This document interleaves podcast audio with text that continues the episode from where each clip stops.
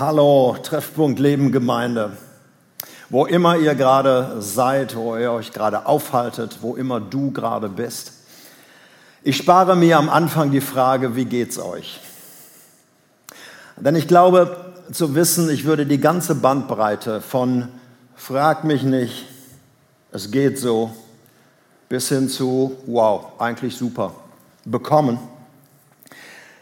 Wenn ich im Moment gefragt werde, wie geht's dir, dann bin ich auch in dieser Zeit immer wieder oder gebe ich immer wieder die gleiche Antwort. Danke, unverdient gut. Und äh, als ich mir ein paar Gedanken gemacht habe zu dem, was ich jetzt als kurzen Input geben möchte, fiel mir ein Gedicht ein. Und zwar von dem begnadeten Poet Hans-Dieter Hüsch, der am Niederrhein gewirkt hat. Und dieses Gedicht lautet, ich bin vergnügt, erlöst, befreit. Denn Gott nahm in seine Hände meine Zeit. Mein Fühlen, Denken, Hören, Sagen, mein Triumphieren und Verzagen, das Elend und die Zärtlichkeit.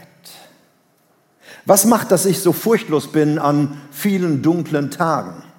Es kommt ein Geist in meinen Sinn, der will mich durchs Leben tragen. Was macht, dass ich so unbeschwert und mich kein Trübsinn hält, weil mich mein Gott das Lachen lehrt, wohl über alle Welt. Deshalb ich bin vergnügt, erlöst, befreit. Gott nahm in seine Hände meine Zeit, mein Fühlen, Denken, Hören, Sagen, mein Triumphieren und Verzagen, das Elend und die ganze Zärtlichkeit. Ihr Lieben, das ist eine moderne Übersetzung von einem Psalm, der im Augenblick wirklich durch die christliche Szene geht. Der Psalm 91 ist etwas, ähm, was so kom äh, komprimiert etwas ausdrückt, was viele im Augenblick empfinden. Natürlich möchte ich den auch lesen, nicht nur Hans-Dieter Hüsch lesen, sondern auch den Psalm 91, weil er so aktuell in, aktuell in unsere Situation hineinspricht. Da heißt es, wer immer unter dem Schutz des Höchsten lebt, der findet Ruhe im Schatten des Allmächtigen. Und dieser Mensch spricht zu dem Herrn, du bist meine Zuflucht und du bist meine Burg, mein Gott, dem ich vertraue.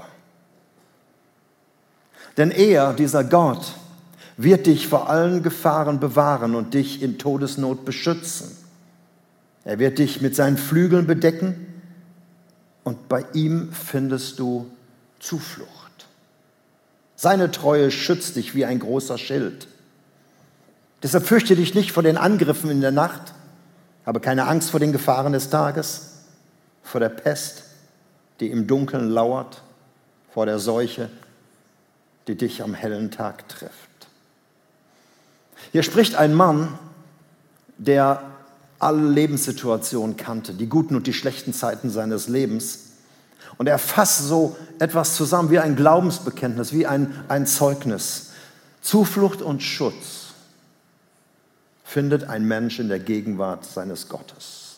Vor allem Ruhe im Sturm. Ruhe im Schatten des Allmächtigen. Aber ihr Leben, die augenblickliche Zeit ist äh, alles andere als eine Ruhezeit. Und ja, man muss handeln, man muss Entscheidungen treffen, man muss planen und am nächsten Tag auch wahrscheinlich alles wieder über den Haufen werfen. Das, da kann sich im Augenblick keiner rausziehen. Und dennoch ist es ein wesentlicher Unterschied, ob ich aus einer Hektik heraus handle, aus Unruhe, getrieben, geängstigt, hochgradig nervös, oder ob ich aus einer inneren Ruhe komme, sogar aus einer tiefen Gelassenheit auch in solchen Momenten, weil ich aus der Begegnung und Gemeinschaft mit Gott komme, aus der Gemeinschaft mit Jesus und dem Heiligen Geist. Freunde, es macht wirklich einen Unterschied aus, ob ich meinen Tag beginne mit einem Blick in das Wort Gottes. Hoffnung für Europa steht hier auf der Bibel. Ob ich da meinen Blick raufsetze oder ob ich den ersten Blick in die Zeitung gebe oder ins Frühstück TV oder aber, aber wo auch immer hin, ins Internet. Und ihr Lieben, bei vielen Ratschlägen, die wir im Augenblick bekommen, wie man sich gesund hält, wie man Abstand hält und so weiter und so fort, alles gute Ratschläge, möchte ich euch einen altbekannten Rat noch einmal so richtig ans Herz legen, nämlich den Schutz für eure Seele. Suche, so oft es geht, die Gegenwart Gottes. Suche, so oft es geht. Er ist jeden Augenblick da. Aber mach es dir bewusst. Wisst ihr, wir haben im Gegensatz zu den Menschen im Alten Testament, müssen wir nicht in einen Tempel laufen. Wir müssen nicht warten auf den nächsten Gottesdienst, wann wir wieder etwas von Gott hören, sondern er ist da, jeden Augenblick. Nutze den Zugang, den Jesus für dich freigeschaltet hat. Es ist ein persönlicher Zugang zu dem Allmächtigen, zu dem großen Gott. Und aus dieser inneren Ruhe kannst du aufstehen. Nicht nur aus dem Bett, sondern du kannst einfach aufstehen. Und kannst den bedrohlichen Riesen und den aktuellen Krisen ins Auge blicken und dich stark machen. Woher weiß ich das? Weil Jesus es seinen Anhängern, und wenn du an Jesus glaubst, gehörst du dazu, so gesagt hat in Lukas 21, 28. Er sagt, wenn ihr all das hört, und er spricht von vielen Dingen, die wir im Augenblick hören und sehen und was uns bewegt. Wenn ihr all das hört, dann erhebt eure Häupter. Dann richtet euch auf und fasst Mut. Warum? Weil sich eure Erlösung naht. Als Menschen, die ihr Vertrauen auf Jesus gesetzt haben, müssen wir nicht dauernd fragen, was kommt denn noch alles, sondern wer kommt. Auf was gehen wir zu? Ihr Lieben, ich möchte das so deutlich sagen. Ich erwarte Jesus. Ich erwarte Erlösung und ich erwarte Gott selbst. Na klar, es wird noch eine Menge passieren. Im Augenblick schreiben wir Geschichte in dieser Welt und das ist auch ein Teil spannend mitzuerleben, bei aller Tragik und bei allen Krisen. Aber ich starre nicht paralysiert auf die ständig wechselnden Umstände, ich bleibe im Blickkontakt mit dem Anfänger und Vollender meines Glaubens, der da war und der da ist und vor allen Dingen der dann kommt. Und Freunde, was für den Einzelnen gilt, gilt auch für uns als Familie, als Treffpunkt Leben, Familie. Jetzt ist die Zeit, im Glauben aufzustehen. Oder? Das ist ein, ein, ein prophetisches Lied. Viele Jahre haben wir es gesungen. Manche sind immer noch dabei sitzen geblieben bei dem Lied. Aber jetzt nochmal das zu hören, was sagt dieses Lied? Jetzt ist die Zeit, im Glauben aufzustehen, voller Vertrauen auf dich. Meine Augen werden Wunder sehen durch den, der allmächtig ist.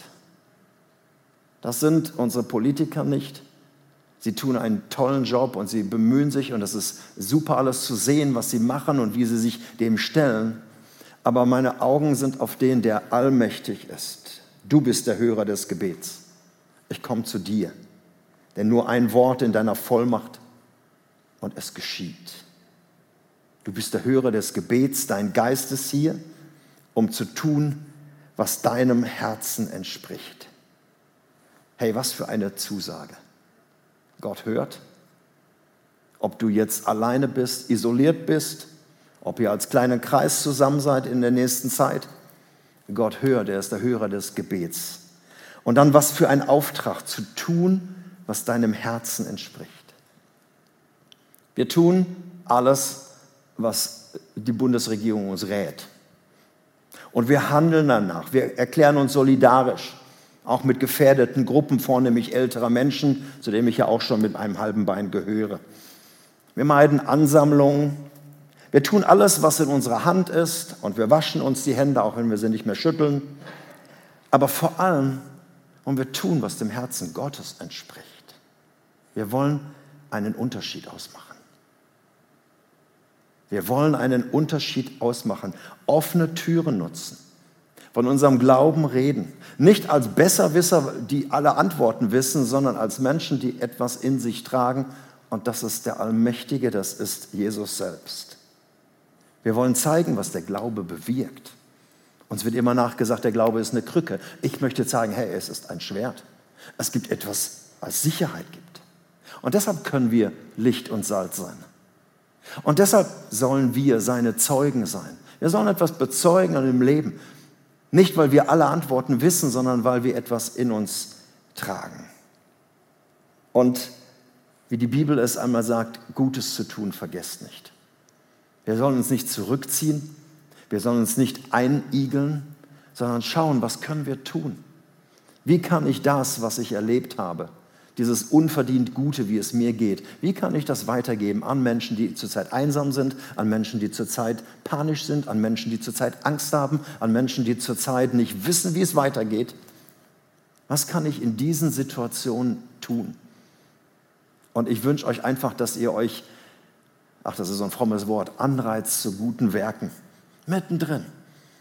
Denn es ist eine Phase, wo wir uns wirklich bewähren können, bewähren müssen wie tragfähig letzten Endes unser Glaube ist. Und ich möchte gern so ein Gebet sprechen, ein Segen auf dich legen, egal ob du gerade im Auto bist, egal ob du gerade unterwegs bist, egal ob du zu Hause bist, was immer du tust, wie deine Lebenssituation ist. Ich möchte gerne dich segnen und ich möchte dir zusprechen. Wer unter dem Schirm des Höchsten ist, der findet Ruhe im Schatten des Allmächtigen.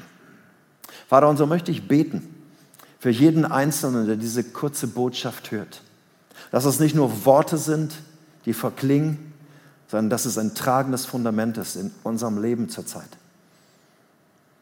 Du Gott von Ewigkeit zu Ewigkeit kennst diese Zeit, diese Epoche, diesen Augenblick, die nächsten Wochen. Alles das, was auf uns, was auf unser Land, was auf unser Kontinent, was auf unsere Welt zukommt. Und es ist spannend zu erleben und zu erbeten, wie du wirkst in all den Umständen des Lebens. Und so segne ich dich, der du jetzt diese Worte hörst. Ich segne dich mit einer großen Freiheit. Ich segne dich mit Zuversicht. Ich segne dich mit Mut. Und ich segne dich damit, dass dein Glaube wirklich Hand und Fuß bekommt. Dass du Menschen etwas zeigen kannst von dem, was in dir ist. Sei gesegnet. Amen.